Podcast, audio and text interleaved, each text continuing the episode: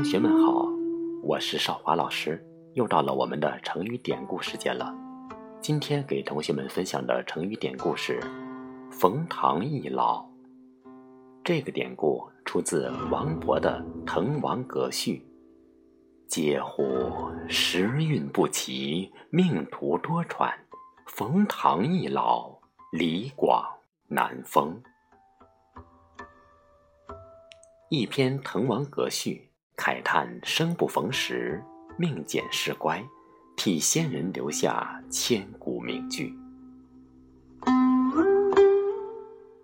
冯唐，西汉大臣，以孝行著称于时，为中郎署长，侍奉汉文帝。有一次，汉文帝乘车经过中郎官署，问冯唐曰：“老人家为什么当了郎官呢？”家在何地？冯唐如实答对。文帝说：“我在代郡的时候，常听人称赞赵将李琦贤能，如今还记得起李琦鏖战巨鹿城下的故事。你知道这个人吗？”冯唐说：“作为将领，他还比不上廉颇、李牧。”文帝问：“为什么呢？”冯唐说：“我祖父为赵将。”和李牧友好，我父亲任过代相，和李琦友好，了解他的为人。文帝听了，拍大腿叹道：“唉，偏偏我得不到廉颇、李牧这样的爱将，不然还怕匈奴吗？”冯唐说：“陛下即使得到廉颇、李牧，也不会任用。”文帝大怒，拂袖而去，而且一直耿耿于怀。后来，匈奴大举进犯，文帝又召见冯唐，问道：“您怎么知道我不能任用廉颇、李牧呢？”冯唐答道：“古代君王拜将时，跪着推车子，且约定将在外，有权决定军功、爵位、赏赐诸军务，先行后奏，这不是空话呀。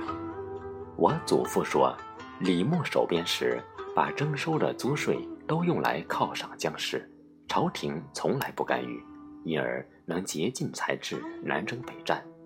后来赵王迁即位，听信郭开谗言，诛杀李牧，赵国便从此一蹶不振。我听说现在的云中太守魏尚用自己的俸钱来犒赏将士，因此众志成城，令匈奴闻风丧胆。而陛下您却因魏尚上报斩敌数目差六个首级，就把他削职治罪判刑。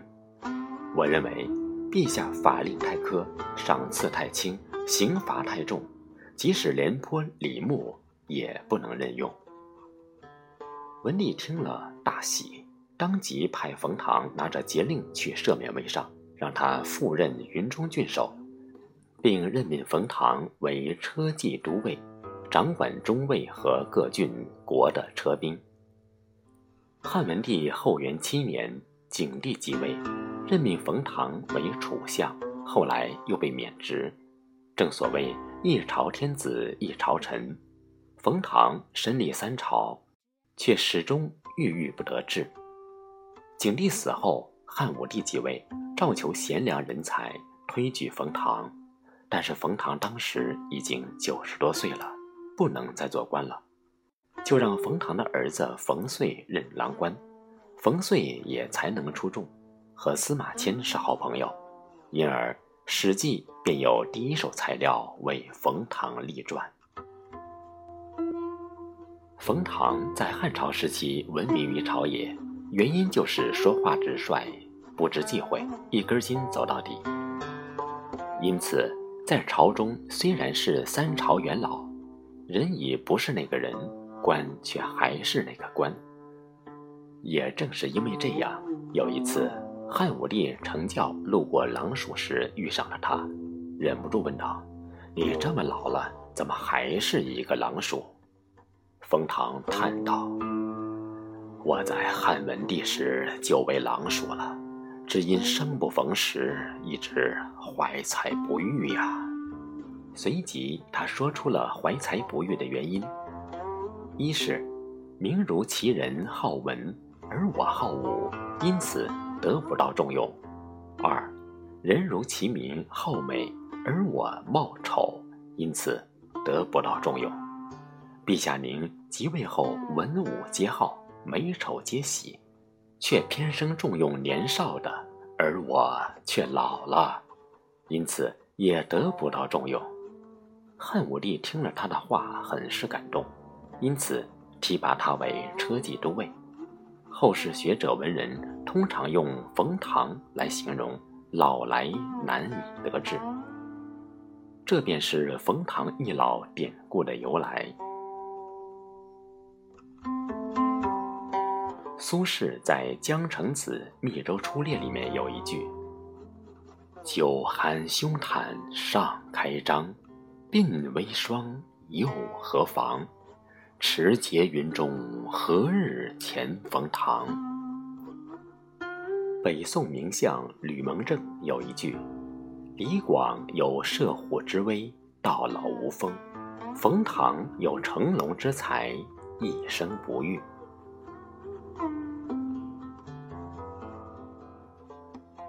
同学们，我们今天分享这个典故，一是向大家介绍一下冯唐。此外，我们要特别提醒同学们注意的是，原文中的“嗟乎时运不齐，命途多舛，冯唐易老，李广难封”，这里“时运不齐”我们都读成了“时运不济”。我们来考证分析一下，“不齐”就是指坎坷、坑坑洼洼。王勃在这里是指自己的仕途之路不是很顺利。怀才不遇，其中的“奇”字的读音，我们在教材中、字典里、网络中啊，几乎都读成了“济”，解释是同这个带三点水那个“济”，遭遇逆境，命运不好。成语“时运不济”一词就是出自于此。这个成语实际上是后人误以为是通假字而杜撰出来的，是以讹传讹。季字在自古以来就没有平整的意思。根据《康熙字典》，“齐”做平整、整齐的意思的时候，读音就是“齐”。我们来举个例子，在《礼记·学记》里面有一句：“君子曰：大德不观，大道不弃，大信不约，大实不齐。察于此四者。”可以有志于学矣。意思是，君子说，德性很高的人，不限于只担任某种官职，普遍的规律不仅仅适用于那一件事情。有大信实的人，用不着他发誓后才信任他；因时质疑的人，无所不可不拘于一途。懂得这四点，就可以领会到做事求学也要抓住这根本的道理了。这里的大时不齐与时运不齐的意思一样，读音啊都是齐，所以同学们一定要注意。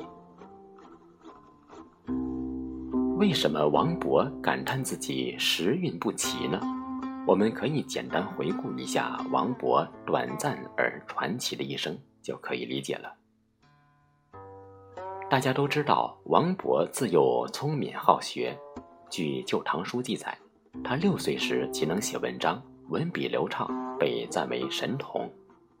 九岁时，读颜师古著《汉书》，作指辖十卷，以纠正其错。王勃才思泉涌，笔端生花。十五岁时，向唐高宗献乾元殿颂。据记载，此文文章起立，惊动圣听。唐高宗见此宋词，歌功颂德，词美意壮，乃是位极弱冠的神童所为，惊叹不已，曰：“奇才，奇才，我大唐奇才也。”王勃的闻名也为之大振，与杨炯、卢照邻、骆宾王合称初唐四杰，并被推为首位。王勃十六岁时即科试及第。成为朝廷最年少的命官，可惜好景不长。有一次，沛王李贤与英王李哲斗鸡，王勃写了一篇《袭英王檄文》，讨伐英王的斗鸡，以此为沛王助兴。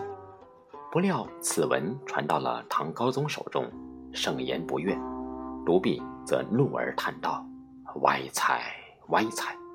二王斗鸡，王勃身为博士，不进行劝诫，反倒作檄文，有意虚构，夸大事态。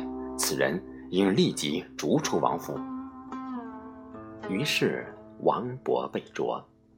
他凭着自己的才情和苦心经营，刚刚打通的仕途就这样毁于一旦。王勃所遇到的第二次打击，是在国州参军任上杀死自己藏匿的官奴而犯罪。据《新旧唐书》记载，王勃此次批获，是因情财傲物为同僚所忌。这次批获。虽然预设未丢掉性命，但是宣告了他仕途的彻底终结。王勃因为杀死官奴曹达，连累了他的父亲王福仇。王福仇因此从雍州司功参军被贬为交扯县令，远谪到南荒之外，也就是今天的越南。这件事儿对王勃的打击远远超过了对自己的惩罚。王勃为人虽有放浪不羁的一面，但他立身处世的原则却以儒家的礼法为标尺。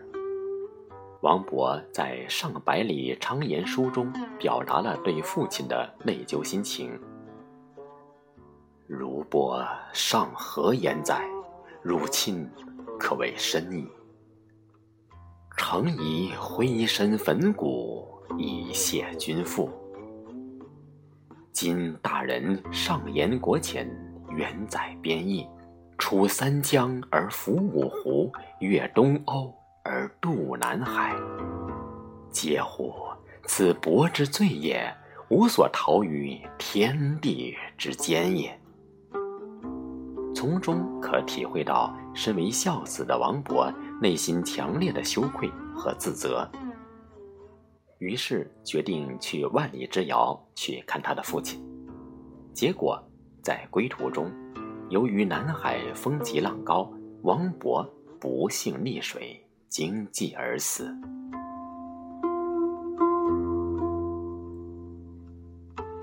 王勃与南昌严都督宴上赋《滕王阁序》的佳话，实乃中国文学史上最为动人的故事。《新唐书》上说，王勃主文初不经思，先磨墨数声，则酣饮，饮被拂面卧。及物圆笔成篇，不易一字。唐人段成式在其《酉阳杂俎》中也说，王勃每为悲颂，先磨墨数声，饮被覆面卧，忽起一笔数之。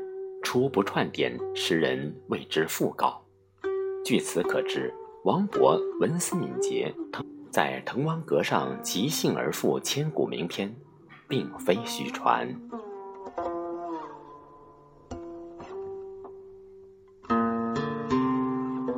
好的，亲爱的同学们，今天的成语典故到这里就分享结束了。在本期节目最后，老师为同学们送上。之前曾经诵读过的一版《滕王阁序》，感谢同学们收听，我们下次节目见。